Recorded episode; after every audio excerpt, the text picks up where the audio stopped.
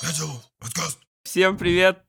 С вами Котелов подкаст. С вами я, управляющий директор Котелов Влад Савин и Саша Ильин, э, известный ютубер, 100 тысяч подписчиков, рассказывает, как войти, войти, как э, выбрать язык. Короче, будет ссылка на его канал. Ну, наверное, вы его знаете, потому что многие просили, многие подходили и говорили, позовите Сашу Ильина, мы его смотрим. Привет, Александр. Привет, Саша, наверное, да, можно говорить. Да, конечно, бро, привет.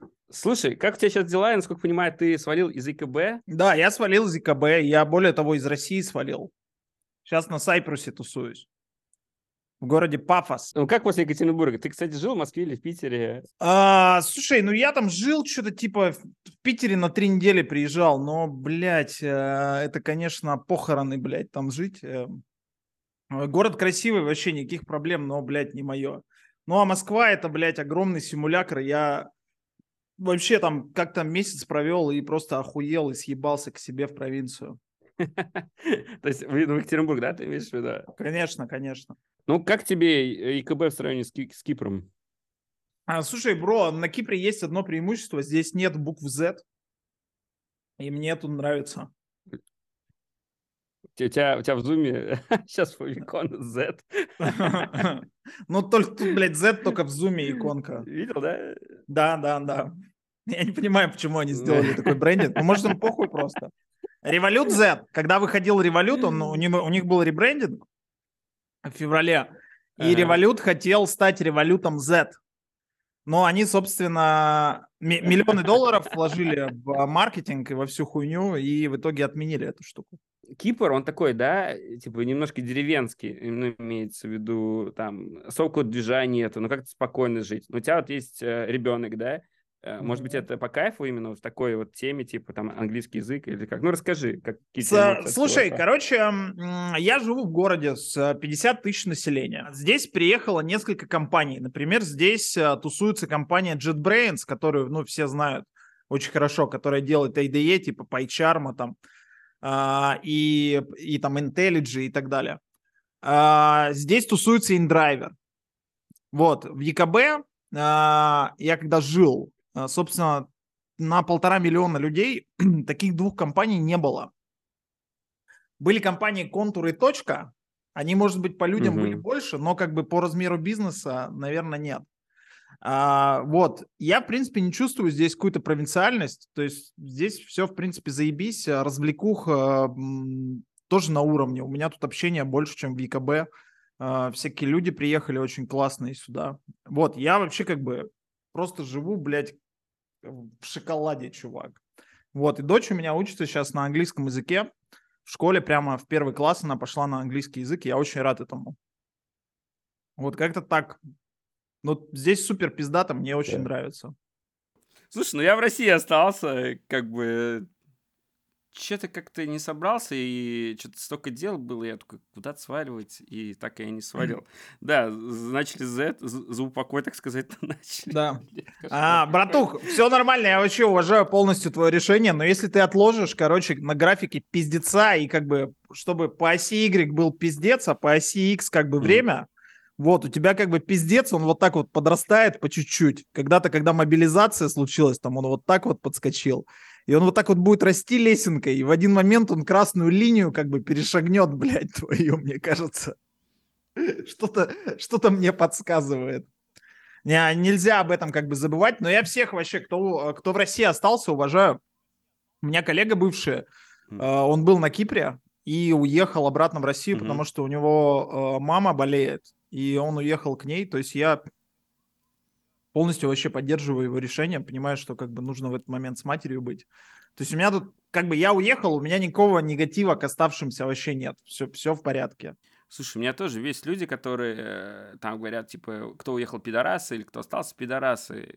Блин, у каждого свой выбор, да, или там IT-борода, который все время заставляет всех говорить то, что там я против Z, там только так я буду с вами сотрудничать. Ну, короче, вот, э, или кто-то ну, говорит, кто-то тот, вы не съебали, вы, типа, там, особенно видно, да, это в историях Инстаграма, которые значит, переезжают и сразу начинают хуесосить всех, кто остался. Такой сидишь, блядь, отписаться, отписаться.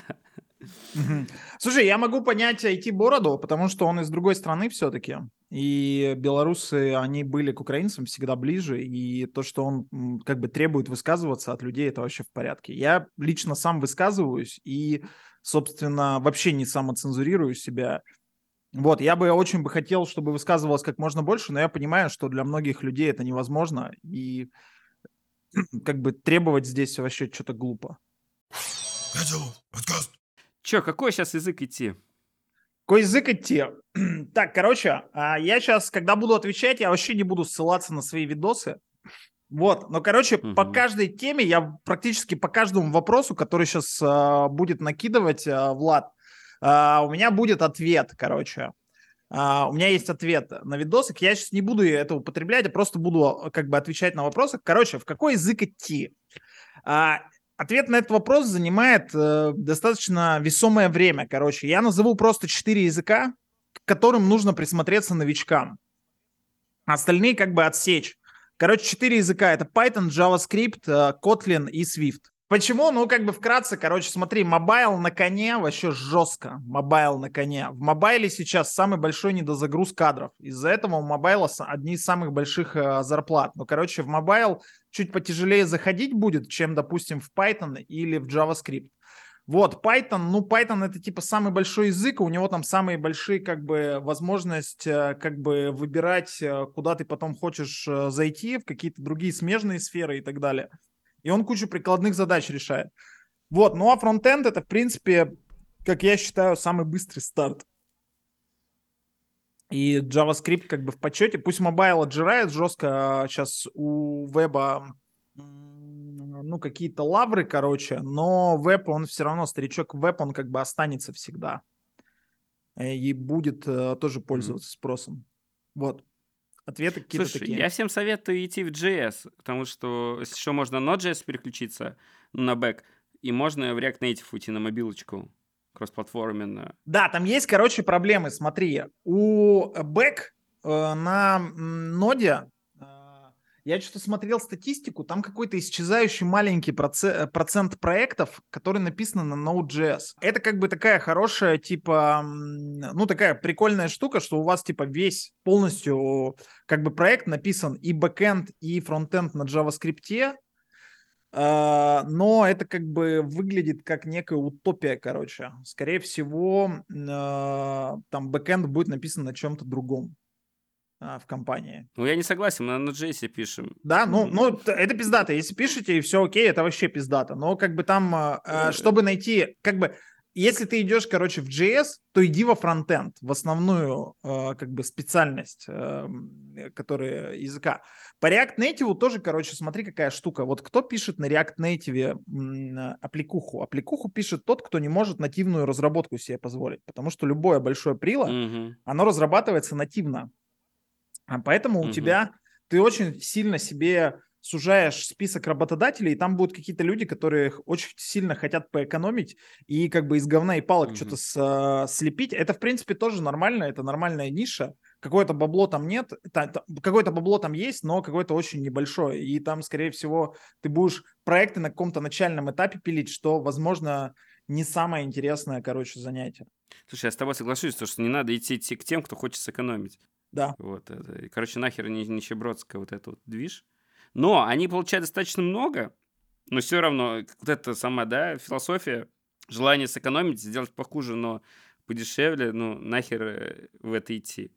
Угу. Вот. Да, Хотя, нативная, нативная прила, больше, нативная прила выглядит гораздо пизже всегда, и как бы э, прила на React Native или там на Flutter на ком-то, оно всегда будет уступать нативным прила. Тут еще важно, короче, очень сказать, э, вот нас, возможно, смотрят какие-то сеньоры-сеньоры все, и, короче, ну, какие-то смотрят сеньоры-сеньоры, и они скажут, язык не важен вообще. Язык это всего лишь реализация. Нужно знать основу. Вообще язык, плевать на каком-то языке пишешь, важно там знать теорию. Это все полная хуйня. Короче, нужно язык э, выбирать, вот ты с этим языком будешь условно первые два года, короче, работать, и там ты дорастешь условно там от 30 тысяч зарплаты с этим там языком там до 150 или там 200 тысяч зарплаты там за, за первые два года, и ты только на этом языке будешь писать. Ты, скорее всего, не будешь там куда-то заглядывать в сторонние какие-то языки, а если ты и заглянешь, то ты как бы свалишься чуток по зарплате и на грейд назад отъедешь. И поэтому как бы выбрать язык это важно. Вот, вот что надо. Поэтому как бы посмотрите и на этот вопрос, короче, ну, хорошо себе как бы, вы должны понимать, почему вот вы выбрали именно этот язык. Слушай, я вот с чем сталкиваюсь, это то, что когда я вижу Python у Джуна, и это обычно либо проект, либо аналитик, либо еще, еще, еще тестировщик, короче, ну вот любая специальность, для меня это признак Джуна. Python крутой язык, все такое, да, но почему-то каждого там менеджера, каждого тестировщика, вообще кого угодно всегда учат именно на питоне почему-то изначально. Почему такое происходит? Ну, потому что это вспомогательный язык, там, не знаю, аналитику нужно какие-то данные вытащить, э, как-то там по ним пройтись. Э, он делает это с помощью Python. Потому что там не будет, блядь, на плюсах это делать или еще на какой-нибудь хуйне. А, если там какой-нибудь продукт, он тоже там лазит в какую-то базу и как-то с данными работает, с каким-то датафреймом, он тоже это делает с помощью Python. Если это тестировщик, то он автотесты пишет тоже на Python, потому что легче всего. Ну и, собственно, из-за этого так получается. Куча чуваков, не знаю, там какого-то middle, senior уровня тоже пишут на Python, и там они научились это делать и там перешли из аналитиков в разработку или там из тестировщиков в разработку, и все, все окей. Вот, возможно, mm. ты, короче, ну, короче видишь... такой максимально применяемый язык. А вы хантите джунов у себя? Ой, почти нет. Почти нет. Пизда джунам. Да, джунам, понятно. Блядь, джунам сейчас тяжело вообще. Но всегда было тяжело, хуль. Мне тоже было тяжело. Я вот свою первую работу там, типа, я когда нанимался первый раз, никто не нанимал на удаленку тогда, потому что это был 2019 год. И у меня в Екатеринбурге на мой стек э, нанимало 4 компании всего. Я вот по всем прошелся и получил отказ. И как бы, что, блядь, легко что ли было тогда? Что-то не знаю. Угу. Вроде, вроде тоже тяжело было. Пошел, потом пошел по второму разу по этим же компаниям. Вот со второго раза одна компания сделала мне офер. Слушай, мне кажется, вот э, до войны, э, и до этого была охренительная конкуренция, да? Сейчас, может, это как просто отмазка, я там читаю. Не-не-не, это не отмазка. стало тяжело. Не, это не отмазка. Короче, реально, по сравнению с... Мы стату, короче, делали в телеге, я писал, что на 62% упало, короче, джуниор вакансий, количество в натуральном выражении. И, а при этом количество входящих в отрасль увеличилось, потому что, э, потому что курсы. И поэтому у тебя вот такая конкуренция, вот, но я как бы все равно считаю, что, собственно, если бы даже конкуренция еще бы возросла, а, как, а какие шансы, куда еще идти, какие альтернативы? У вас есть какие-то альтернативы? Ну, вот у меня лично нет никаких. Охуенный социальный лифт. Поэтому Там все равно... где-то платят. По- поэтому... 200. По... В, ком- в командировку, если едешь. Куда, где? Ну, Донбасс, если в командировку едешь. Блять. Блять, ну это очень хуевый социальный лифт. В этом лифте нассано, блядь, чуваки. Короче, да, лифт, лифта другого нету, да, только войти ты имеешь в виду. А, да, я, я уверен в этом. А ты не думаешь, что, что есть какие-то другие вот профессии хорошие, например, вот менеджмент, да, тот же самый, я не знаю, маркетинг какой-нибудь. Э, ты, кстати, работал, да, в маркетинге? То есть где ты становишься каким-то там залом там кредитного каким-то отдела, там, не знаю, директор по маркетингу, там, директор по пиару, и, ну, то есть какой-то у тебя огромный там штаб, или там зарплаты по хуйне. Ну, что такая у тебя вот опыт диджитал-маркетинга? Ну, короче, замом, замом кредитного отдела как бы это заебись варик. Особенно если ты кредиты как бы раздаешь какие-то налево, типа своим там корешам каким-то. Возможно, это как бы социальный лифт. Но ты знаешь, короче, а, я... У меня же бизнес еще до этого был, общественное питание. Я посмотрел зарплаты в разных сферах. Вот общественное питание, например, оно там, как бы там маржинальность и окупаемость проектов, она вообще, она очень такая сжатая, там кровавый океан э, реально в общественном питании. И если ты добился, допустим, ты менеджер сети и управляешь, допустим, там семью э, там пиццериями, это было там в 2017 году, Твоя зарплата полтосик, блядь. Полтосик, ты представляешь? А, а там как бы ты управляешь, ты достаточно крупный менеджер, ты управляешь, не знаю, там у тебя в подчинении, если вот всю пирамиду под тобой взять, у тебя, возможно, там 200 человек. Зарплата полтосик. А, в банковской сфере, допустим, ты берешь, не знаю, там какой-нибудь там, допустим, те же годы, директор филиала какой-нибудь, он там зарабатывает 60-80 тысяч эм, э, рублей. Вот такие зарплаты. Тогда и в IT как бы были маленькие зарплаты, но прикол в том, что ни в общественном питании, ни в банковской сфере ничего не поменялось. Там зарплаты, ну, они, дай бог, там растут 5-10% э, в год и как бы как-то опережая инфляцию. И возможно, бизнес каким-то является социальным лифтом, но я тоже как бы разговариваю там со всякими корешами, малыми предпринимателями, и тоже очень тяжело вообще. А там еще как бы у тебя раны а от государства, а, потому что Россия это страна, в которой бизнес вести невероятно тяжело. А у меня вот я когда вел бизнес, у меня там были какие-нибудь проверки от Роспотребнадзора, например, или от пожарки. И вот реально они всю душу из тебя вынимают, ты как бы там спать не можешь по ночам, ты как-то с небольшим удовольствием идешь на работу. О выгорании никто даже рядом не говорит. Это, блядь, в IT о выгорании говорят. В других сферах люди просто выгорают, блядь, молча.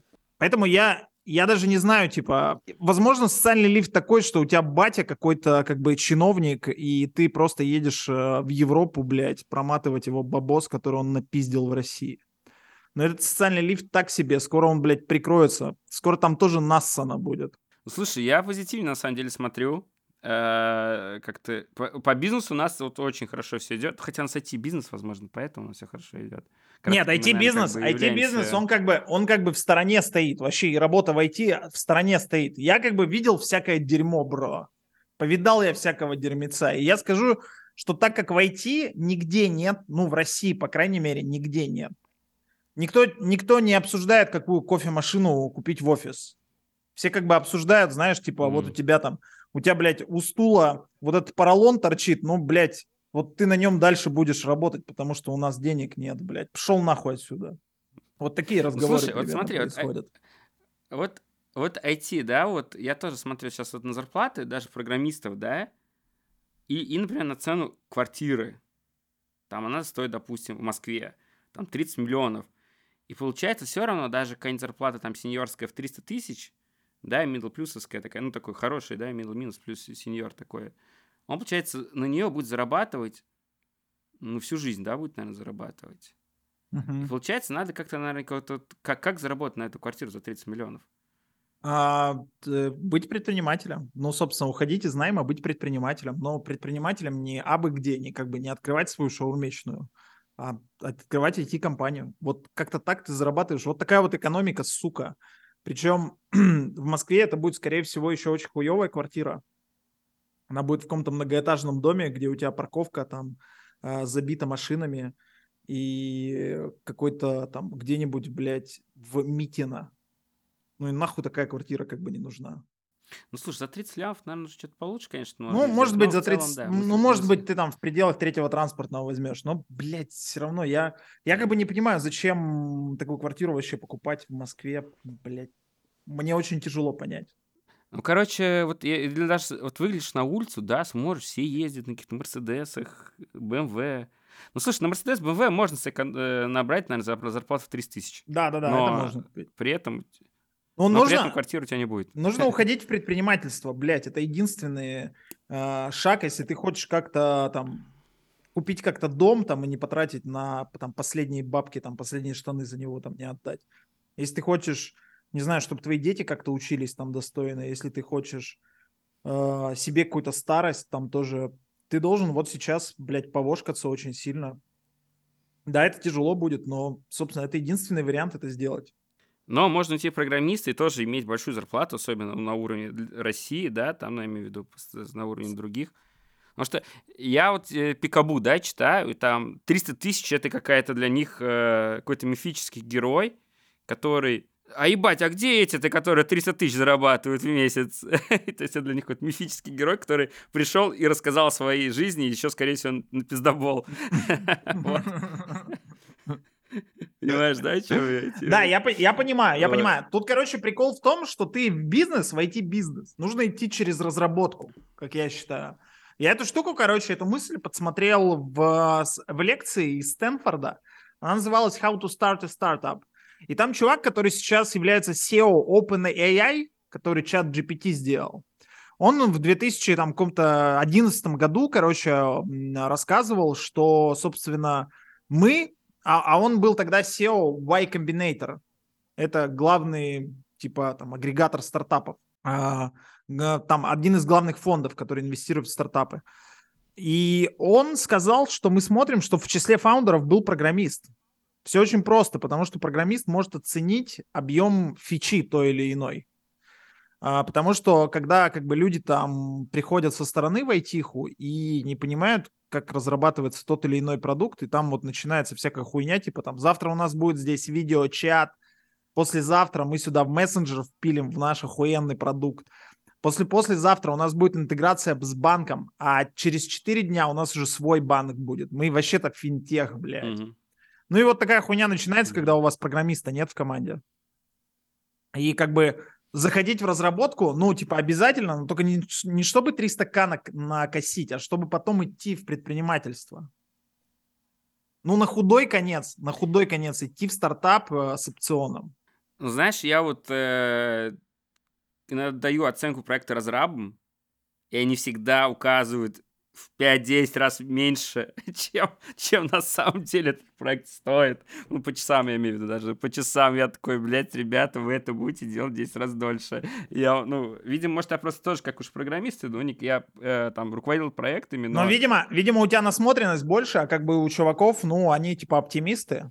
И из-за чего mm-hmm. произрастает более низкая оценка? Из-за оптимизма, который нам присущен. Присущ.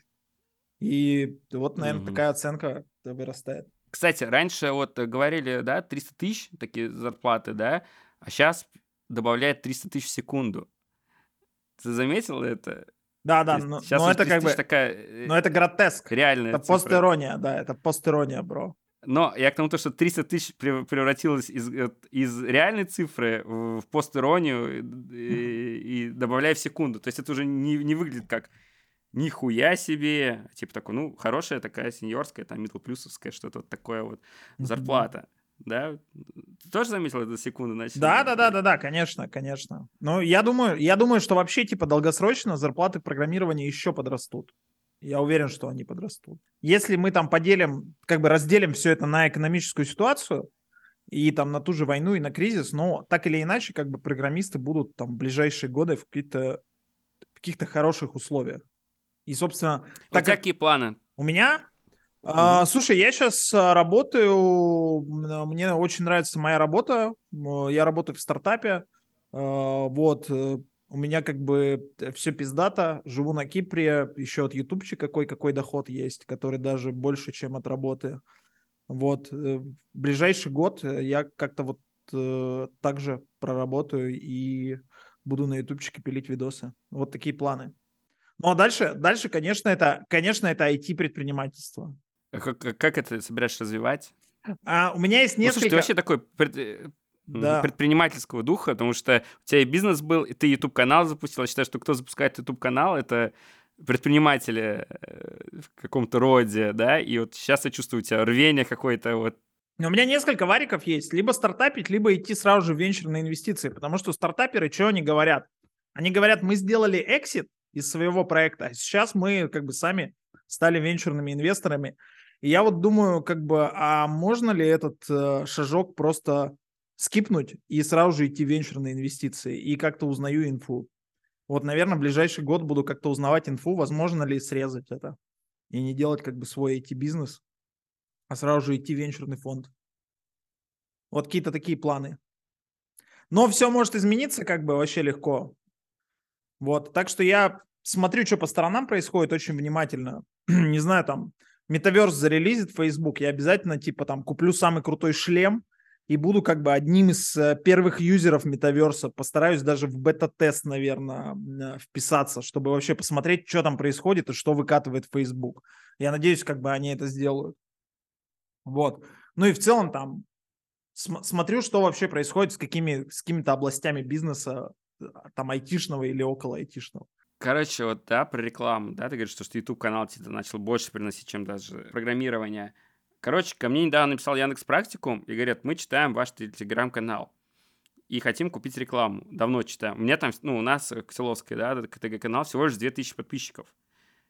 Я такой думаю, блять, а за сколько я продам рекламу, где 2000 человек в телеграм-канале? За 2000, за 4000, за 5000, за 10, Ну вот за 5, за 5 тысяч продаж.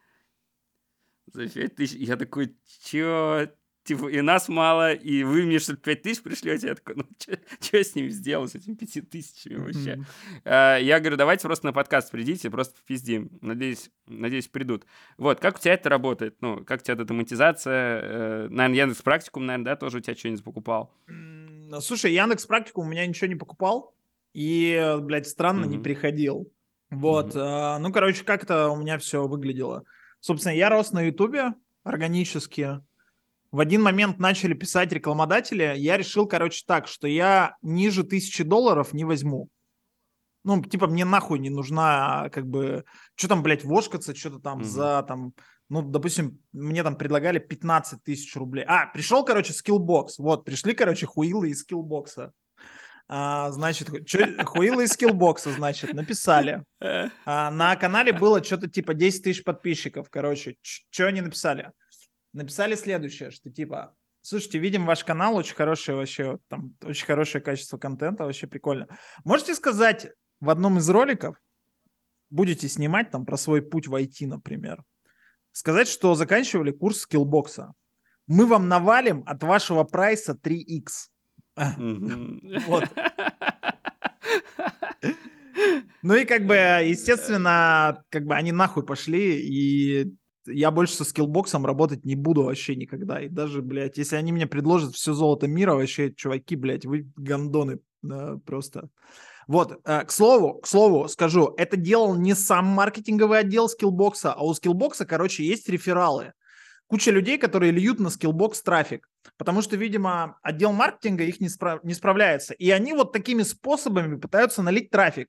Но, ребятки, естественно, Skillbox ответственен за эту хуйню, блядь. Потому что у вас, вы должны своим рефералам какие-то правила давать, что вы не можете к блогерам с вот с такой хуйней заходить и на вранье делать каких-то лидов.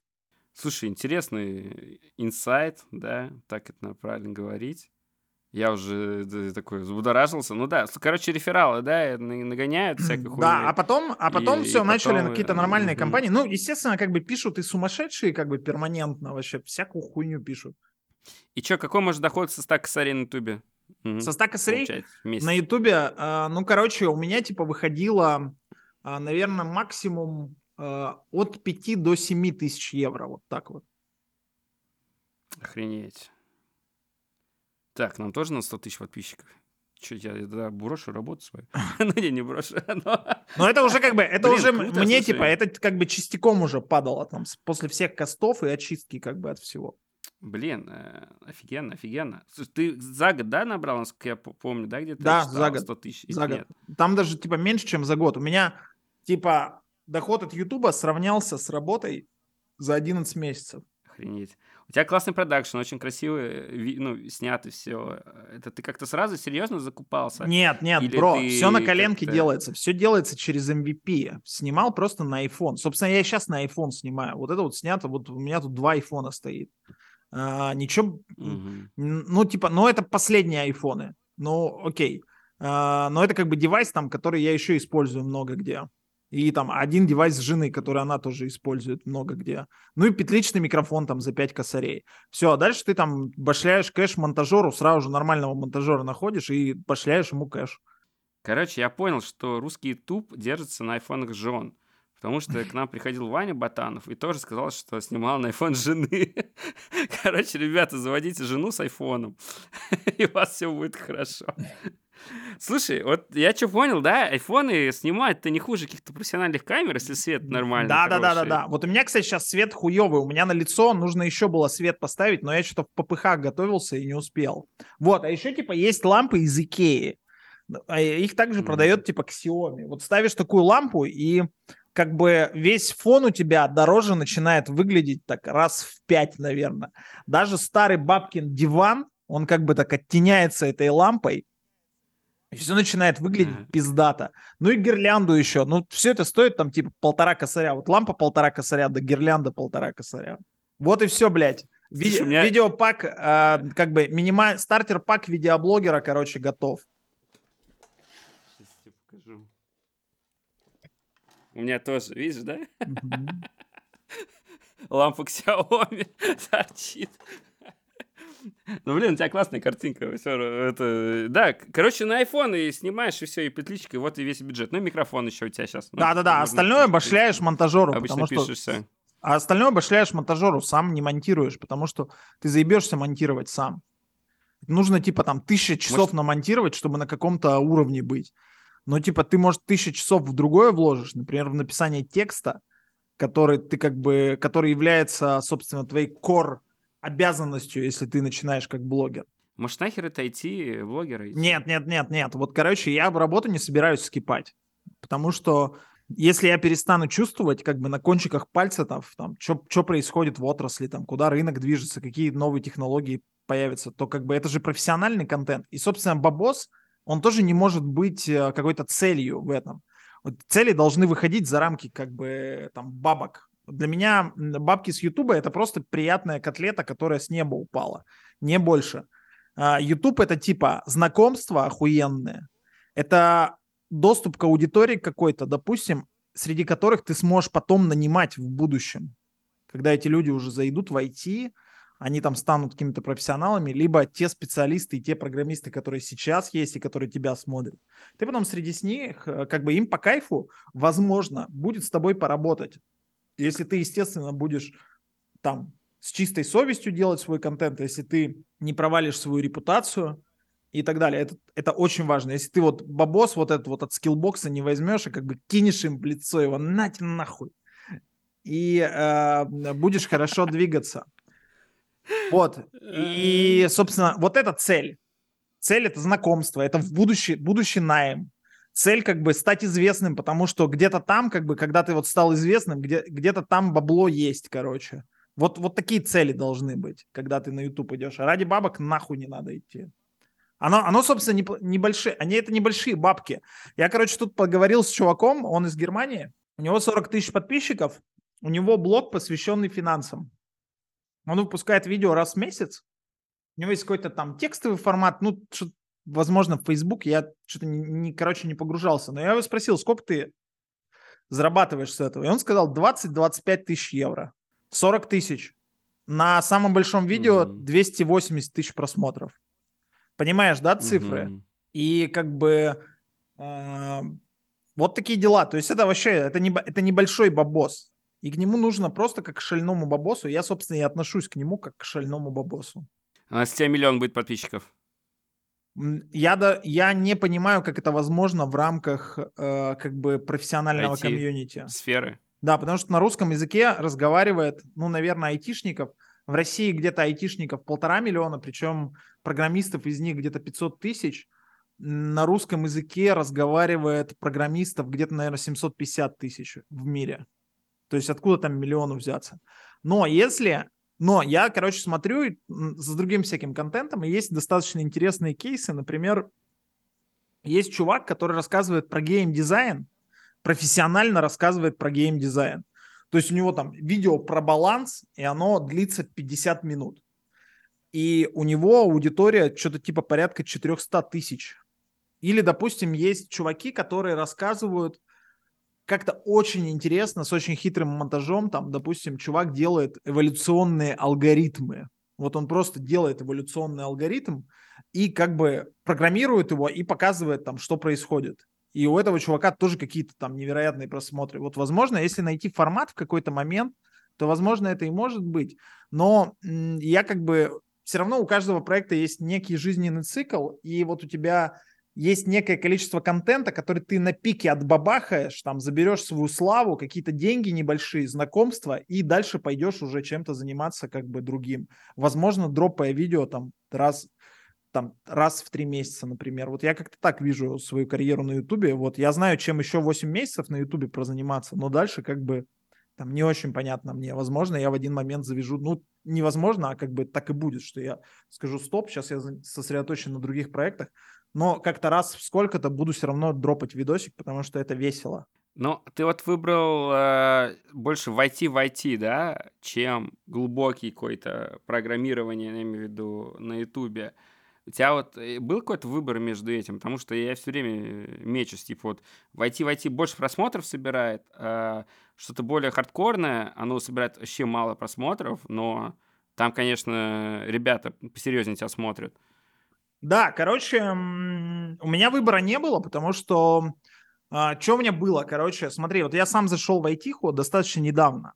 Это было там 4 года назад. И я ну, понял... Уже, уже сеньором можно стать за 4 а. Так слушай, сеньором можно и за год стать.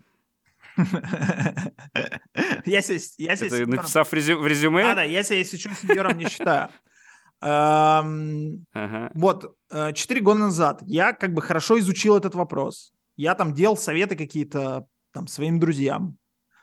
И они, собственно, там, прислушиваясь к этим советам, как-то выполняя говорили, что, чувак, блядь, вот я типа гуглил, читал, смотрел YouTube, вот таких советов не было, э, как ты сказал. И я, собственно, понял, что там какая-то ниша есть, и она свободна, и как бы просто пошел и там просто в, на проперженном стуле, сидя, написал какой-то текст, на этом же проперженном стуле развернулся, зачитал его в iPhone жены, и, собственно, выложил на YouTube. Ну, дал монтажеру, естественно, монтажеру бабок отгрузил, выложил на YouTube и дальше полетело как-то.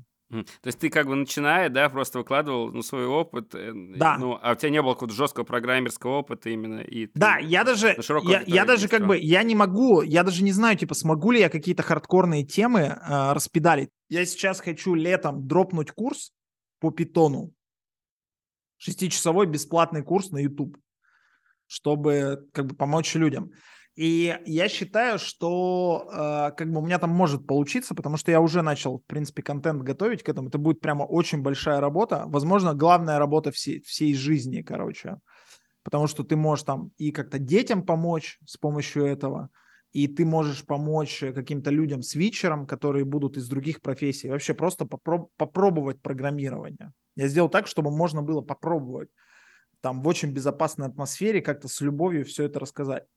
А, вот, а, то есть я, в принципе, там не смогу какую-то более там глубокую тему, не знаю, там, да и есть ли на нее спрос вообще на эту глубокую тему, типа вот видеоконтент, когда ты к чему-то глубокому действительно, он подходит под то, что вообще, чтобы помочь раскрыть какой-то вопрос. Возможно, это формат книги для этого подходит или какой-то статьи лучше, чем видео. А для начинающих именно формат видео подходит хорошо. А тебе не кажется, что это какой-то вот синдром самозванца, то, что, ну, хотя ты вроде сейчас сказал, что не готов, да, потом сказал, что курс все-таки сделаешь, э, ну, э, именно какой-то синдром самозванца, то, что ты не можешь какую-то умную, хардкорную вещь говорить, хотя ты уже 4 года в питоне, наверное, что-то ты, чему-то ты можешь научить, я уверен. А, ну, я, я смогу курс сделать, то есть тут у меня нет синдрома самозванца, курс будет охуенный, я точно знаю это. Но, типа, э, что, если мы говорим про какой-то более хардкорный контент, там какой-то, типа, менеджмент, например, вот. Но у меня нет опыта войти в менеджменте. Что я буду говорить? Mm-hmm. Какие-то факты, которые я там приобрел, э, когда там занимался бизнесом, и буду как-то найти это мапить, но это будет полная хуйня. И вот вообще глубокого контента такого, его, в принципе, очень мало. Ты правильно, вообще, вообще проблема, что глубокого контента очень мало.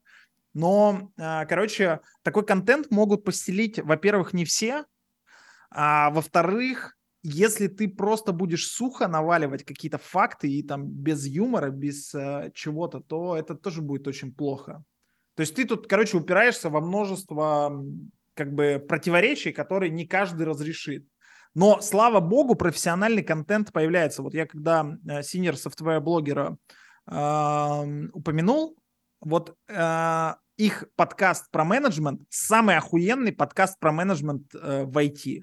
Лучше подкаста нет. И они действительно на глубочайший уровень спустились там. Там, наверное, не будет какой-то большой аудитории, но там аудитория будет супер качественная. Я им завидую, но у меня просто, я не смогу сделать такой же контент, потому что просто потому, что у меня такого опыта нет. Я все-таки считаю, что ты, ты 4 года занимался, я думаю, что ты все-таки действительно что-то крутое знаешь, что-то крутое умеешь, я в этом уверен. Вот. Ну вот, ну вот, ну вот курс, ну вот курс это, ну смотри, вот курс, это типа глубокий контент на широкую аудиторию, верно? Бесплатный курс как бы просто который ты отдашь в комьюнити. Это достаточно глубокий контент на широкую аудиторию. Либо mm, я сейчас хочу да. видос mm-hmm. снять про то, как работает машин learning под капотом. И тоже как бы хорошо его объяснить, что там внутри происходит. Вот это глубокий контент, но тоже на широкую аудиторию. То есть мне как бы, я тут не вижу такой дихотомии, что ты либо ты делаешь что-то для вкатунов, и все, ты там застрял, либо ты делаешь какой-то глубокий контент, но на узкую аудиторию. Мне кажется, что есть прослойка глубокого контента на широкую аудиторию, но, собственно, я там и хочу как бы оставаться. А узкий контент, да, я, я, я хочу его делать, но, к сожалению, у меня нет экспертиз, экспертизы пока. Как экспертиза появится, я буду делать.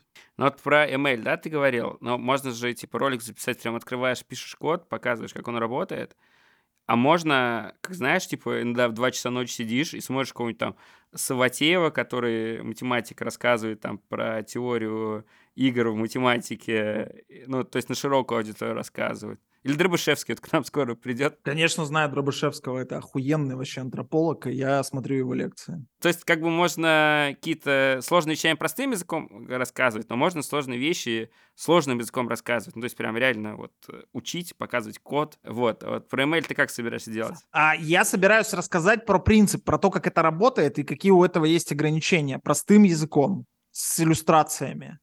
А, но, понимаешь, вот смотри, если ты целишься в профессионала, то ты должен по уровням абстракции глубже уходить и какими-то более абстрактными а, вещами оперировать. И у этого, естественно, будет меньшая аудитория, потому что ты даже не знаешь, типа, а сможешь ли ты вот эту аудиторию суперпрофессионалов, есть ли у тебя скиллуха такая, которая может быть интересна им. Наверное, если ты супер чувак, то есть. Но с другой стороны, если ты супер чувак, то ты, возможно, даже не захочешь делиться этим, как, собственно, и делают это ну, там, большинство людей, которые там добились успеха, не знаю, там, Илон Маск не делает свой там обучающий какой-то, там, менеджменту он не обучает, он просто управляет. И как бы вот в этом, в этом куча ограничений, ты как бы, ну, непонятно, непонятно, что делать, короче. Слушай, мне кажется, в IT много кто делится знаниями, причем очень-очень открыто, там, и финансами, и знаниями, и какими-то плюшками, секретиками. Ну, Илон Маск, наверное, какие-то другие дела просто. Ну, он, наверное, человек занятой. Мне так кажется. Вот. Короче, кстати, вот ТикТок, да, опять же. Блин, там столько народу, который вот что-то программистское выкладываешь, это собирает там по 50 тысяч просмотров. Даже там по 300 тысяч, по-моему, у нас даже есть какие-то программистские там, не знаю, там NPM или Yarn. Вот они прям, у нас там дохрена просмотров собрало. То есть ТикТок вообще такой охуенный, кажется. Слушай, а курс ты собираешься платный или бесплатный делать? Нет, нет, нет, конечно, бесплатный. Конечно, бесплатный. Меня тут интересует Блин, как доставка ценности людям. Угу.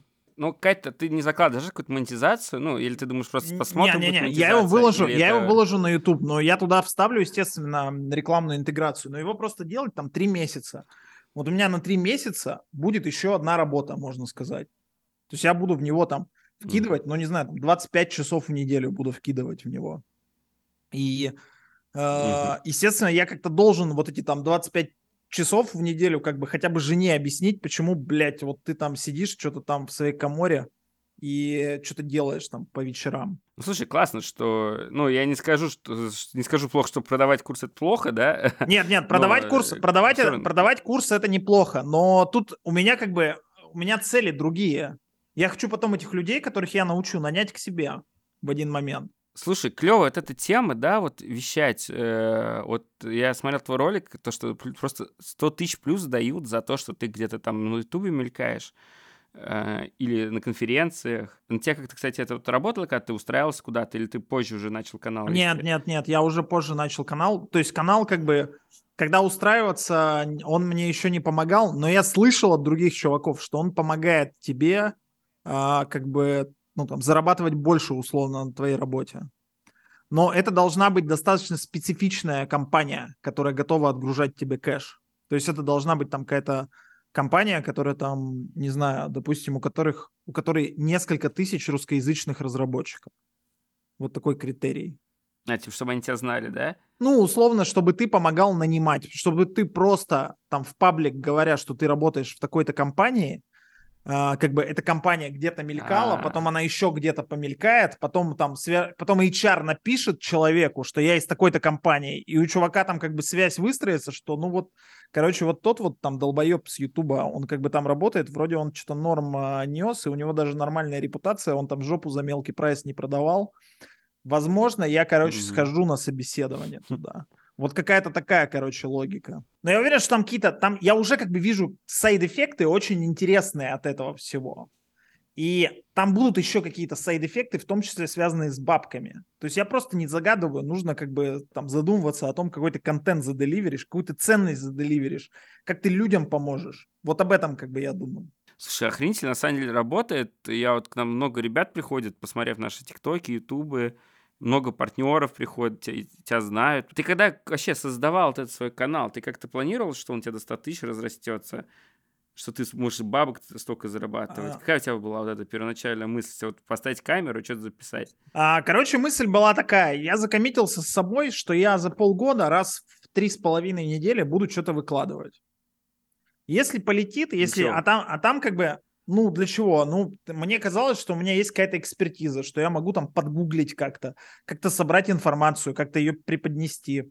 Вот какое-то такое было чувство. Но я мог жидко обосраться, и я был к этому готов. Я сказал себе, вот полгода, три с половиной а, недели, ты раз в три с половиной недели дропаешь видос, какой хочешь. Собственно, закоммитился сам с собой, начал это делать. А, Естественно, я там не помышлял ни о чем. Но прикол в том, что типа четвертый ролик, вот который я записал, а, когда на канале было 300 подписчиков, он набрал миллион.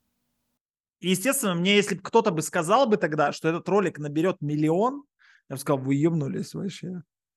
Ну, типа невозможно. Я там записал его просто дома сидя, вот я стул вот взял, вот так вот отвернул, как бы, и вот на фоне компа, на котором там работал, сидел, просто на фоне компа вот поставил камеру на штатив и записал. Вот такой видос. И все. Ну, а, а когда ты его записывал, кем ты вот, ну, себя видел, так скажем, через какое-то время? Потому что у тебя будет там много подписчиков, или то, что ты будешь монетизироваться, или ты просто такой, поделюсь знаниями. Ну, Просто, просто же я, я надеялся, цель. что хотя бы там пара людей это будет полезно. Вот и все. Ничего, ничего больше не было, никаких мыслей. Вот, но я как бы знал, что если от нуля до тысячи рост, он гораздо а, сложнее, чем от тысячи до ста тысяч. Я это знал очень хорошо. И, собственно, как бы вот эти полгода, на которые я закоммитился, это что было? Собственно, дорасту ли я до тысячи за полгода? Один всего вопрос был. Собственно, я до тысячи дорос за чуть больше, чем за три месяца. Вот, ну и все. Дальше было понятно, что надо просто продолжать это делать.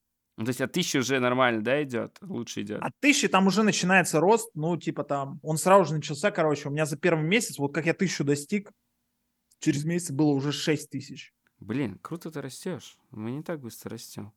А подкаст, потому что сложный жанр. Подкаст это сложный жанр, чувак. То есть, типа, просто, ну, у тебя такой, как бы, есть вопрос, есть ответ, да, наверное? ну, как бы, смотри, а, устная речь, устная речь менее структурирована.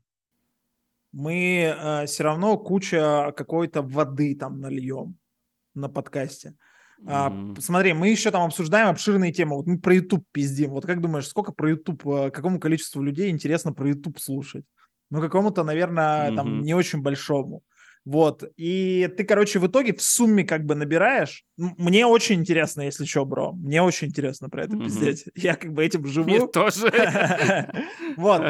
И ты в итоге как бы, а, короче, жестко а, просаживаешься в каких-то местах. И, естественно, структурированный видос, который ты там, ответ на четкий вопрос, который еще, у которого есть некий поисковый объем на Ютубе, а, ответ на такой вопрос, он тебе принесет гораздо больше. И все как бы такие, так, я на YouTube пойду, ну что легче всего сделать? Подкаст, блядь, буду подкаст пилить. Но подкаст на самом деле, он типа не принесет какого-то выхлопа на дистанции. Точнее так, он принесет выхлопа меньше на дистанции, точно совершенно, чем ответы на короткие вопросы четкие. Это во-первых. А во-вторых, он, а, там больше конкуренция, и у тебя меньше а, выборка, которая тебя смотрит. Вообще, типа, большой видос готовы смотреть не дохуя людей. Особенно там во времена, когда люди, типа, в ТикТоке скипают видосы. Вот. Но, короче, Мгм. мы тут а, с корешем, а, с моим, собственно, с Антохой Гладковым, который первый контент-мейкер, как я считаю, на Ютубе, айтишный. Мы, Мгм. короче, запилили с ним шоу, в котором сидим и пиздим три часа. И я думаю, что это шоу стрельнет. Это вообще, оно сделано против всех лекал и правил, но мне кажется, там есть эм, как бы то, что может понравиться людям. Вот, если хотите заценить Антоха и Саня, если вам, в принципе, нравится нарратив, который я тут рассказываю, вот там нарратив пизже раз э, в 100. Мы там обсуждаем четыре темы, в каждый подкаст четыре темы. За три часа их обсуждаем. Из разных как бы областей всяких. Слушай, заценим. Если, ну, он еще не вышел, да, Нет, получается? нет, все вышло, уже четыре выпуска на канале. Анто- А, Антоха, я видел, я видел Антоха и подкаст, Саня. э, я Антоха думал, и Саня называется. Ты работал digital-маркетологом. Это, это именно контекст, э, SEO, э, там, трафик, что это было А, такое? короче, я работал э, digital-маркетологом, и я работал в Dodo Pizza, если ты знаешь такой бренд. А, Конечно. Dodo Pizza в Екатеринбурге, я ее развивал и работал там же диджитал-маркетологом. То есть я занимался типа соцсетями, я делал SMM, настраивал контекст, э, делал э, ну какую-то типа аналитику со всей, со всей этой хуйней, делал, кроме этого, типа оффлайн маркетинг и так далее. То есть у меня там такой большой спектр задач был. Но, собственно, digital я больше всего любил как бы из того, что я делаю, этим заниматься. И потом я а, устроился в стартап работать за 180 тонн. Это было в 2018 году. А, собственно, я свой Мгм. опыт как бы хорошо очень повернул. И, собственно, устроился вот digital-маркетологом уже, чисто digital-маркетологом в стартап. Вот, проработал два месяца.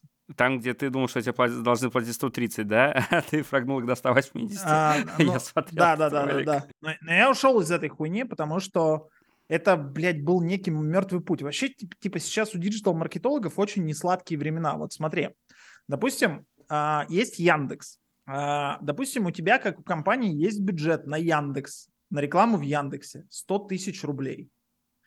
Ты из этих 100 тысяч рублей 30 косарей отдашь человеку, который настраивает. Ну, может, не 30, окей, Мгм. но там от 15 до 30 ты отдашь. Это либо Мгм. агентство будет, либо просто человек на фрилансе. Как думаешь, Яндексу это нравится? Яндексу это нихуя не нравится. Это же, блядь, очень легко. Ты повышаешь свою выручку сразу же.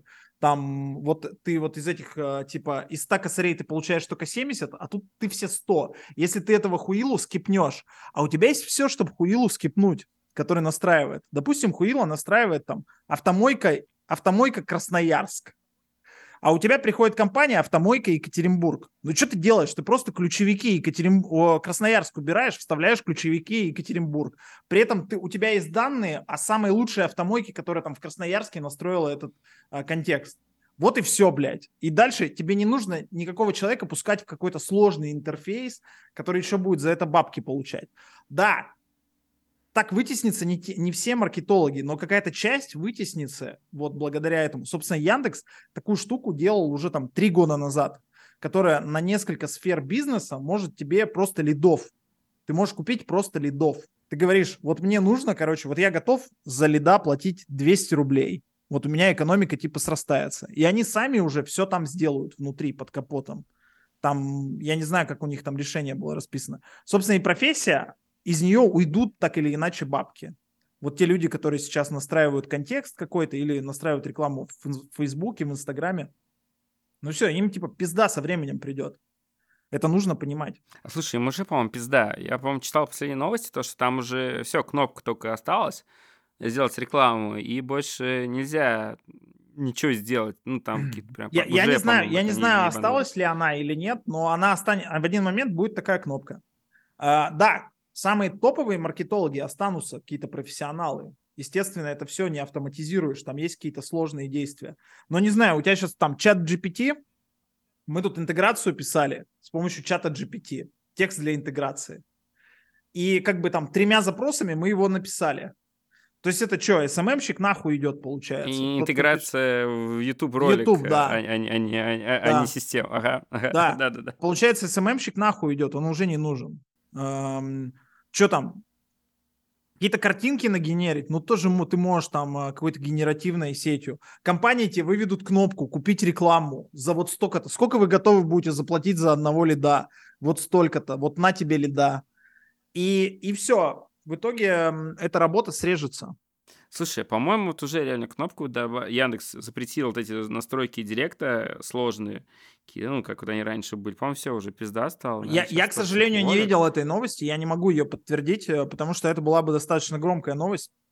Я знаю, что у Яндекса был сервис такой для нескольких ниш бизнеса, для самых частых.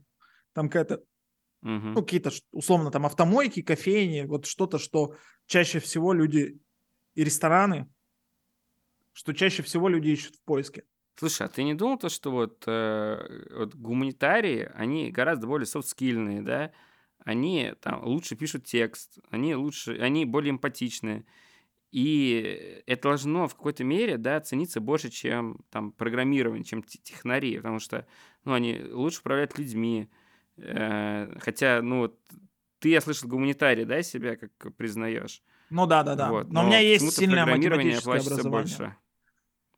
А, ну, потому что программирование оплачивается больше, потому что оно автоматизирует работу людей. Потому что оно как бы там новые ниши бизнеса открывает, которые были доселе закрыты, и их представить нельзя было. Поэтому э, и э, вот если вы, у вас есть ребенок, и у него гуманитарный склад ума, ну, типа нет никакого гуманитарного или технического склада ума. Есть математика, язык которые, не знаю, там прилетели бы инопланетяне, вот мы бы, наверное, бы начертили бы прямоугольный треугольник и написали бы там теорему Пифагора внизу, и инопланетяне бы нас бы поняли, потому что у них есть такая же теорема Пифагора, и они бы тоже бы написали там свою формулу, она бы по-другому бы была бы устроена. И с этого наш бы диалог бы начался. И, короче, ты должен быть, э, как бы, нет технарей гуманитариев, ты должен просто изучать математику, вот и все. Ну, слушай, кому-то легче дается, кому-то сложнее дается. Я вот, меня исключили с, программист, с программиста когда-то из универа. Потому что я, когда сидят там а, одногруппники, им что-то рассказываешь, они быстро втыкают. Я уже долго программирование втыкаю. Ну, что там что-то текст какой-нибудь быстро напишу, который там продаст потом, да, нашу компанию, так сказать. Вот, все-таки я думаю, что какое-то разделение должно Ну, быть. типа, короче, оно типа достаточно условное, но я бы не ставил бы на себе крест, но и при этом, если математика уж у вас совсем не заходит, то тоже не надо там ставить на себе крест, собственно, есть куча работы другой, которую можно выполнять.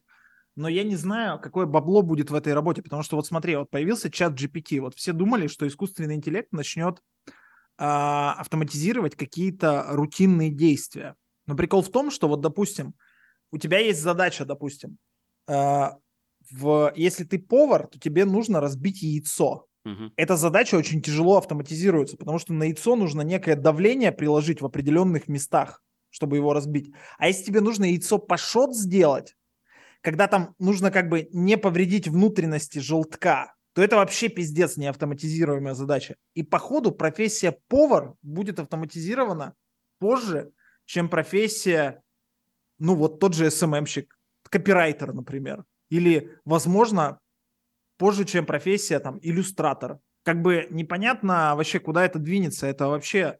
Э, вот мы тут недавно с коллегами обсуждали, что-то играли с чатом GPT.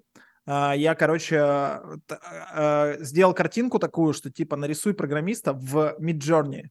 Это генеративная сеть, которая картинки генерит нарисуй картинку программиста, угу. который типа лишился работы из-за чата GPT. Э, сделай это в стиле киберпанк нуар. И она выдала картинку угу. охуенную. Четыре варианта сразу же. И мы как бы все жестко там какие-то запросы там э, делали там в чат GPT, сходили курить, как бы друг другу рассказывали вообще, что там, что происходит. И это какой-то мы, мы стоим на пороге какого-то невероятного сдвига. За этим сдвигом надо следить очень сильно. Я даже не знаю, что будет в будущем. Очень тяжело предположить, но это невероятно интересно. Слушай, я вот пишу на VC постоянно, да, и пытался найти человека, который за меня будет это делать, но блин, какой-то же опыт надо свой вкладывать. Э, нейросетка же, она чужой опыт возьмет. И как-то, ну, блин, наверное, э, я... наверное, пока еще я не, не потеряю работу. Ну, ну, ну да, да, да, но я, я понимаю, такой вот текст, который там по своему какой-то сторителлинг, какой-то своей истории, она не напишет. но, допустим, она, возможно, в будущем подкорректирует какие-то моменты. Допустим, подскажет тебе, что вот эту историю нужно рассказывать вот так, и это будет лучше, более интересно. Просмотру больше соберет. Да, да. То есть непонятно, за этим сейчас нужно... Это, это номер один, зачем сейчас нужно следить. Вот когда э, э, OpenAI откроет API над чатом GPT, я не знаю, сделал он это или нет, он, возможно, кстати, уже это сделал. За, блядь, нужно как бы посмотреть документацию этой API, что она вообще умеет, попытаться э, как бы понять, как, юзая какие методы, какую задачу из реального мира ты сможешь решить. Возможно, там будет будет куча бизнесов вокруг этого сделано. Но а тебе самому что больше нравилось? Вот программировать или вот писать какие-то СММ-посты, как-то раздвигать вот эту вот Додо-пиццу? Да, э, конечно, программировать, конечно, программировать. Слушай, ну директ это, как можно сказать, тоже, да, там, ну, сидишь, там, подбираешь слова, там, ну, автоматизированно, да, там, в принципе, все, ты сидишь, автоматизированно вставляешь запросы эти, но какие-то там SMM, это уже какой-то креатив идет. А программирование, это тоже, безусловно, креативно, но он такой более цифровой, да, и сидишь там, пишешь код. Почему, почему у тебя такой уверенный ответ, то, что программирование интереснее тебя? А, потому что в мои руки попал инструмент, с помощью которого я могу очень радикально влиять на жизнь и на мир, на свою жизнь и на мир вокруг. И, естественно, когда такой инструмент попадает тебе в руки, ты не можешь к этому без пиетета относиться. Ну, слушай, развивать Додо тоже как-то ты приходишь, развиваешь какую-то сеть. Там, кстати, ну, у Додо, безусловно, какие ценности, да, есть там? Да, да, да, конечно. Там очень сильная, там, с э, точки зрения культуры компания.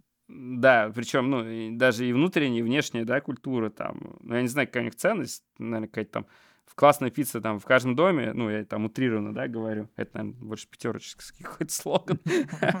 Но что же клево, то, что ты меняешь жизнь людей, ты как-то вовлекаешь их в это. Да, это, это однозначно лучше, чем э, там заниматься 95% профессий. Но выбирая между программированием и этим, я однозначно склонюсь к программированию но при этом ты хочешь идти в бизнес, и то есть отказаться от программирования. Да, да, счету. да. Но это как, как шаг. Это как шаг. Это как скилл, который у тебя остается как бы навсегда.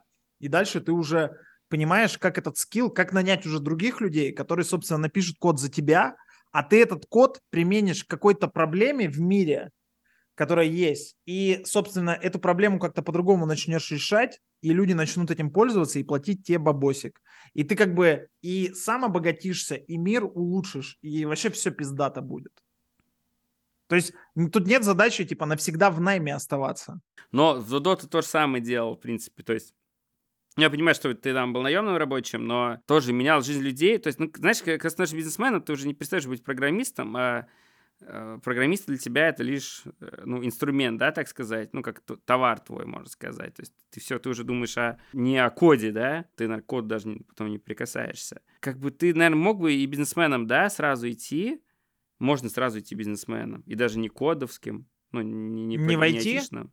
Ну, но можно да. не айтишным, да, но там как бы у тебя сейчас, собственно, все компании, которые гремят, это IT-компании. Вот ты, э, если возьмешь сотку самых э, дорогих компаний, они обновляются там, на 50% раз в 20 лет. И все компании, которые новые пришли туда, это технологические компании, это IT-компании. Ну, и либо у которых составляющая бизнеса IT очень высокая. Вот Amazon, например. Ну, фактически это marketplace. Да, ты там покупаешь товары, но это IT-компания однозначно. И вот там таких компаний с IT-составляющей бизнеса, которая превалирует, и, собственно, в Dodo Pizza IT-составляющая тоже превалирует, их большинство. У тебя фактически, если ты хочешь как-то глобально менять на мир, менять мир и глобально влиять на него, у тебя больше ничего не остается. У тебя нет альтернатив. Про бабки сейчас говоришь, вот, про там топ-100 или просто желание влиять как-то? Ну, у меня там как бы оно, оно перемешано. Ты как бы под любую деятельность, ты, ты не можешь менять мир, не подводя под это разумную какую-то экономику. И ты не можешь какую-то разумную mm-hmm. экономику выстроить достаточно большой, не меняя мир. Слушай, а как у тебя изменилось отношение к жизни, когда там женился, когда у тебя ребенок появился?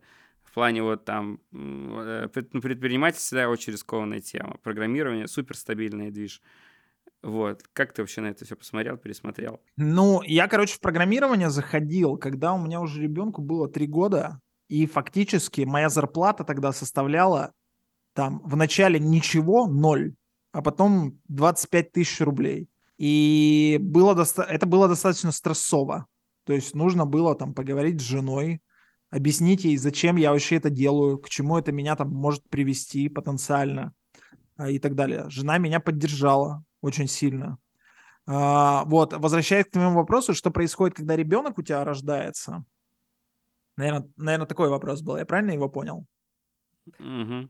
Да, когда у тебя, короче, раз, рождается ребенок, у тебя м, очень сильно меняется система ценностей. Собственно, ты как бы становишься, у тебя на тебя сразу же падает гиперответственность, к которой ты никогда не готов. И ты на мир начинаешь смотреть под другой призмой. Ты каждое свое действие начинаешь как бы там соизмерять и думать, к чему оно приведет. И ты уже не можешь подкладывать под, твои, под свои действия какую-то экономику очень слабую и говорить там, вот, блядь, я таксую для души. Ты не можешь этого делать. Ты должен как бы думать, блядь, как, как вот тебя шаги к чему тебя приведут, блядь, очень четко, и отсекать лишнее нахуй. Вот э, так тебя меняет ребенок. Возможно, он не всех так меняет, возможно, только меня. Но я что-то тоже, типа, вижу, как людей ребенок меняет. И вот всех примерно такая же мысль. Слушай, у меня была такая тема, то что вот я думал, что если я заведу ребенка, и я останусь на своей какой-то хреновой работе, потому что там, не знаю, на 30 тысяч рублей, да, в те годы 30 тысяч рублей, но это было как бы терпимо. И получается, что я боюсь перестроиться в другую сферу и потерять эту стабильную 30-тысячную э, работу, и там ребенок от голода умрет, жена там тоже что-нибудь сделает с собой. вот, а ты как-то, как ты, как ты вот взял, нашел все силы или какую-то уверенность, наверное, даже, вот там с беременной женой, да, насколько я понял? Ну, типа, уже ребенку было там три, три года уже было, два с а, половиной. три года. Да. Как, как ты вот это все ну, ну, как это было? Я просто взял два графика, построил, типа, примерно. Я примерно понимал, что я могу забиться там за три года. И я как бы график вот своей текущей деятельности, который там я в найме вел, я как бы мог простроить, что там какой-то линейный рост был. И вот я как бы график программистом, вот я выныриваю через вот эти там, через ноль, а потом 30 тысяч, а потом как бы рост становится достаточно большим, а потом у тебя открывается куча возможностей, как ты можешь и там и туда уйти, и туда, и там и кофаундером стать, и пойти в венчурный фонд и так далее. То есть открывается невероятное большое а, как бы большие, большие возможности, и при этом ты по баблу можешь всегда вернуться в сан и найм, и зарабатывать свои там ссаные 300 тысяч. И как бы ты вот, вот этот график простраиваешь, и ты понимаешь, что на самом деле стабильность это нихуя не стабильность, что это, блядь, деградация ебучая, и что нужно просто делать этот шаг, даже не думая, потому что он тебя приведет в один момент э, как бы к каким-то и возможностям, и баблу. Слушай, ну а, а ты не боишься, что ты в найме сможешь вернуться, потому что тебя на работу не возьмут? Из-за чего? Или ты был... Хотя у тебя Додо пицца была, у тебя на Ну, типа... Ну, у меня там было написано, что я там, а, блядь, владел бизнесом, и бизнес там на каком-то этапе стоил миллион долларов. Но я как бы так не писал, но, ага. было, но было видно, что я там как-то кем-то управлял до этого и так далее. И мне приходилось отруливать это на собеседованиях, что типа, они overly вы qualified для такой работы. Mm. Но, собственно, ответы уже все были готовы. Я знал, что это будет спрашивать. Слушай, у тебя э, был такой момент, что ты понимаешь, что начинаешь думать э, другими градациями в плане роста зарплат. То есть вот некоторые говорят, мне повысили зарплату на 5 тысяч, идут радуются, пиздец. Некоторые думают десятками, некоторые сотнями, некоторые миллионами. Кто-то там миллиардами, наверное, уже думает. Но, короче, когда ты думаешь о миллиардах, ты не думаешь о зарплате. Зарплата — это как mm. бы, ну, такая типа я, короче, думаю скорее о скиллах, которые я получу в той или иной компании. И всегда так было. То есть я работу свою менял раз в год стабильно, даже меньше. Я всегда думал о скиллухе, который я получу здесь. Как только скиллуха кончалась, я сразу же шел дальше. Вот у меня сейчас, я работаю в компании, в которой э, как бы я готов проработать э, там больше года. Это в первый раз за всю мою угу. карьеру потому что все прямо вот рядом охуенные люди. Э, вы понимаете, что вы там пилите что-то прямо, который, что может стать большим из ничего. У тебя есть опцион, и все. Вот ты как бы здесь, все, ты понимаешь, вот сейчас мы вгружаемся, из этого может что-то получиться охуенное, и я здесь совладелец какой-то какой-то доли, и вокруг э, правильные люди, которые способны вместе с тобой всю эту штуку запулить очень далеко. Вот. А, но я опять же, как бы работая здесь, опять же думаю о скиллах, какие мне скиллы эта штука принесет, а, кроме того, что сейчас а, там оно приносит бабосик. Вот. И э, ты, естественно, должен думать об бабосе, чтобы тебе, ты не только скиллы получаешь, потому что тебе еще что-то на что-то жить надо. Ты всегда как бы думаешь об бабосе. И, собственно, переход ты делаешь, э, ты как бы вместе со скиллами апаешь и свой бабос. Я как бы особо не мыслю какими-то порядками. Я понимаю, что зарплата наемника, она кончается на какой-то цифре, в которой, допустим, нету очень быстрого дома на побережье. В этой цифре не зашито нихуя. И как бы, а там при этом у тебя, вот смотри, вот допустим, ты живешь, там у тебя зарплата там 5000 долларов, какая-то нормальная зарплата. Вот, и есть при этом, допустим, какой-то C-level, который зарабатывает 20 тысяч долларов, а может 25. Угу. И вот кажется, у вас... С директора, да, да, да, да, да, у вас как бы 5 раз угу. между вашими зарплатами, 5 раз. И ты думаешь, блядь, этот чел зарабатывает в 5 раз больше меня. Но на самом деле он и тратит как бы в, больше тебя в несколько раз, потому что как только у тебя растет зарплата, у тебя сразу же потребности хоп подрастают, ты начинаешь вот не в этот ресторан ходить, а в то, а в тот и гонять там на тачке вот не на такой, а на такой. И если там посмотреть, то у вас в принципе чистый выхлоп как бы дохода, возможно, окажется там в два раза, дай бог, вот то, что остается после твоей жизни. А может быть, у вас у обоих остается ноль нахуй после того, как вы проживаете весь месяц. И поэтому на зарплату как бы, ну, я понимаю, что на нее бесполезно вообще завязываться. Это, это как бы настолько бесполезная циферка, ты должен ее по рынку всегда вытягивать и всегда мониторить, что происходит. Но ты должен понимать, что в твоем, как бы, в твоих, в конце, когда ты а, будешь назад смотреть, ты будешь понимать, что зарплата тебе дала, если ты, конечно, выстраиваешь великую карьеру, а только такую и надо выстраивать, что зарплата дала какой-то очень маленький процент твоего совокупного дохода. И, собственно, вот надо стремиться именно к этому. А если бы у тебя не было опциона, ты бы продолжал работать в этой компании? Э, я бы, наверное, как-то пытался денежными, денежным вознаграждением это добрать. Слушай, есть такая вот хуйня у меня, то что вот если, наверное, если путь прочерчен, и он какой-то стабильный, и сразу скучно же становится, да? Понимаешь, в чем я? У тебя есть а такая хуйня? Э, у тебя, а у тебя есть? Да. А сколько ты лет работаешь в одной Опцион? компании? Нет, нет, нет. Сколько ты лет в одной компании Шесть. работаешь? Шесть. Шесть. А ты являешься совладельцем бизнеса? Я управляющий директор, и, ну да, у нас там, короче, делится вся прибыль. Ага. Ну, окей, хорошо, хорошо, это заебись. Это заебись. Ну, тут, типа, я, я даже не знаю, ты, типа, больше к моей э, философии жизни, как бы, склоняешься. Ты сказал, что, типа, иногда скучно становится, и ты, как бы, что-то идешь делать. Или все-таки на одном месте надо сидеть? Ну, у нас одно место-то... Мы, мы выросли в этом году в три раза, и, как бы, я вижу это как, как ну, свой бизнес, да, наш бизнес. И безграничные возможности по росту. То есть э, в, это, в том году три раза выросли, ой, в два раза, в этом в три раза выросли. И я как бы, ну, вижу какую-то большую историю, где, ну, можно овер зарабатывать, да, так сказать, овер расти. Без, то есть нет потолка для роста. И вот, но если у тебя нет опциона, да, получается, у тебя нету, то есть ты, в принципе, да, да, просто смотришь на свой оклад. Угу. Понимаешь, да? Да, да, да, понимаю. Но если у тебя есть опцион, то ты всегда имеешь это вот то, что когда-то это все долбанет настолько быстро, и ты как бы вот всегда же... Знаешь, а типа, может, и не долбанет. А может, и не долбанет, и ты тоже как бы в... должен на это как бы рассчитывать. И ты должен сказать себе, так, до какого времени я жду, пока долбанет? Вот, наверное, вот до какого-то такого. И в это время занимаюсь вот чем-то еще другим. То есть ты как бы всегда, как мне кажется, должен э, наперед планировать вообще, что произойдет и так далее и простраивать. Очень классное упражнение mm-hmm. делаешь, когда ты свой доход на Excel просто как бы простраиваешь там на 30 лет вперед, например, а потом сумму считаешь. Что, допустим, вот у меня доход будет там расти там на 5% в год, а потом ты сумму считаешь и понимаешь, что, собственно, вот на ту квартиру за 30 миллионов рублей в Москве ты, собственно, половину за 30 лет своего дохода спустишь. И ты как бы в охуевозе такой, а что делать вообще? А, дальше. Это очень важное упражнение для того, чтобы как бы свои мозги поставить на место. Ну, в итоге ты, ты бы остался бы на... Если бы не было... Ну, ты бы сказал, что побольше зарплату, да? Но, наверное, тоже недолго бы остался. Ну, тебе чувствуется, что-то вот ты хочешь что-то а, предпринимать. Ну, короче, а, короче, я, типа, дико уважаю свою компанию, уважаю все, что делать. Я верю в это, что мы сможем сделать прорыв. И я как бы понимаю, что мы можем вырасти.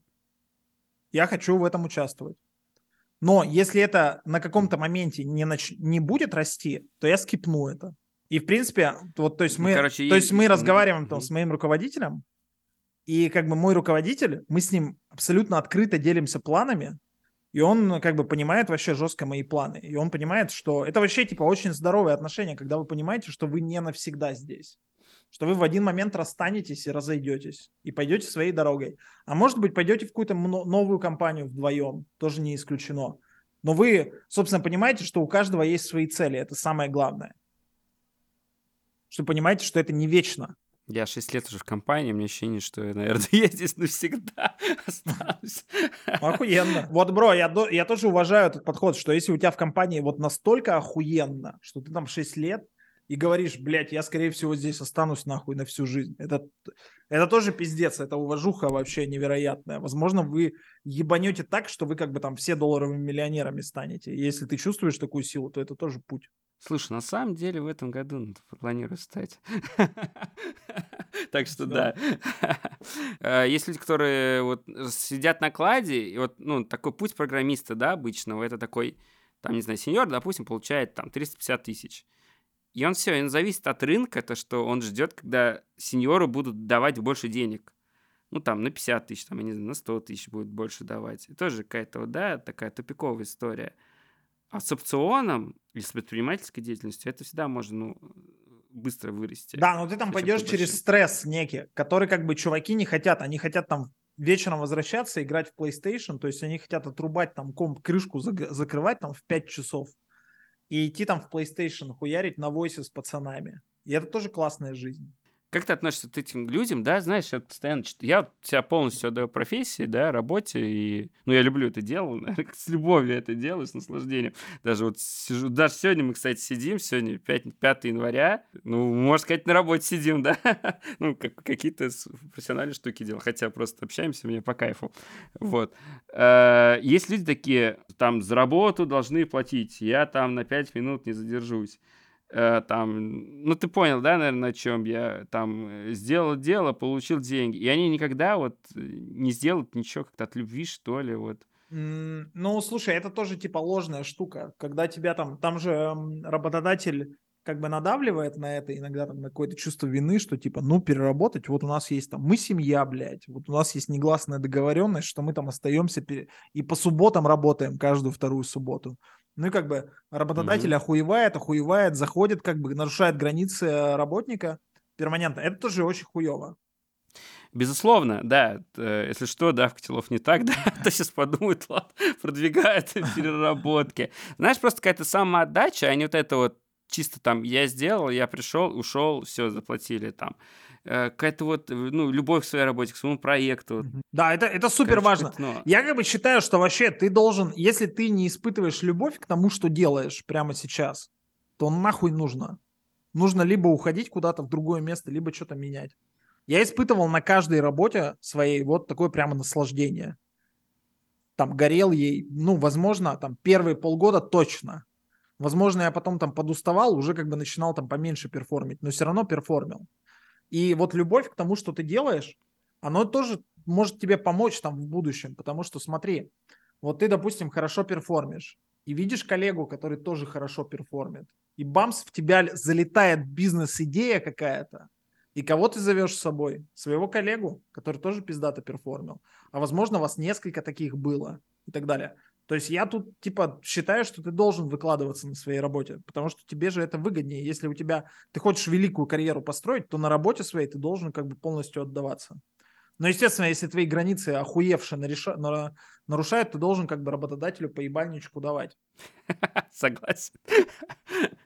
Слушай, а как относишься к вопросу, кем ты видишь себя через пять лет, который вот в последнее время уже не, не спрашивают? Амбициозным, ответственным, коммуникабельным, э, профессионалом с горящими глазами, блядь.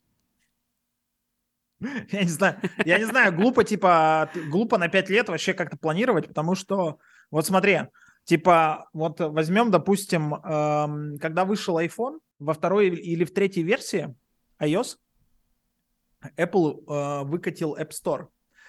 В это время чувак, который уволился из э, то ли из Yahoo, то ли из какого-то еще поисковика, э, который был в США, по-моему, из Yahoo там уволилась команда. Короче, они были в там год решили просто ничего не делать. Чуваки уволились из Yahoo. Э, Apple выкатил э, App Store, и э, они поняли, что есть ниша, и эти чуваки создали WhatsApp за несколько месяцев. Вот мне очень интересно, если бы там, когда чувак уходил из Яху, спросили бы его, кем ты будешь через, кем ты себя видишь через пять лет? Он бы сказал, что, ну, я, знаете, вижу себя как бы человеком, который продал э, бизнес за миллиард, который сделал эксит за миллиард. Очень странно бы было. Мне кажется, что э, как бы это очень странный, ну, типа вопрос сам по себе, потому что горизонт планирования очень маленький сейчас. Ты должен двигаешься итеративно. Вот. А, но я не знаю, наверное, через пять лет я также буду какое-то удовольствие от своей деятельности получать а, делать какие-то классные штуки, которые меня самого будут радовать. И если бы я посмотрел, что я буду делать через пять лет, я бы сказал, вау, нихуя, нихуя себе, Mm. Это точно будет. А, а, ну, чем буду, а чем я буду заниматься, я не знаю вообще. Ну, примерно, к чему ты идешь? Вот я потому что считаю этот вопрос офигенно хорошим, но не все, да, многие считают, ну, сейчас его даже никто не спрашивает, что долбоебски считают.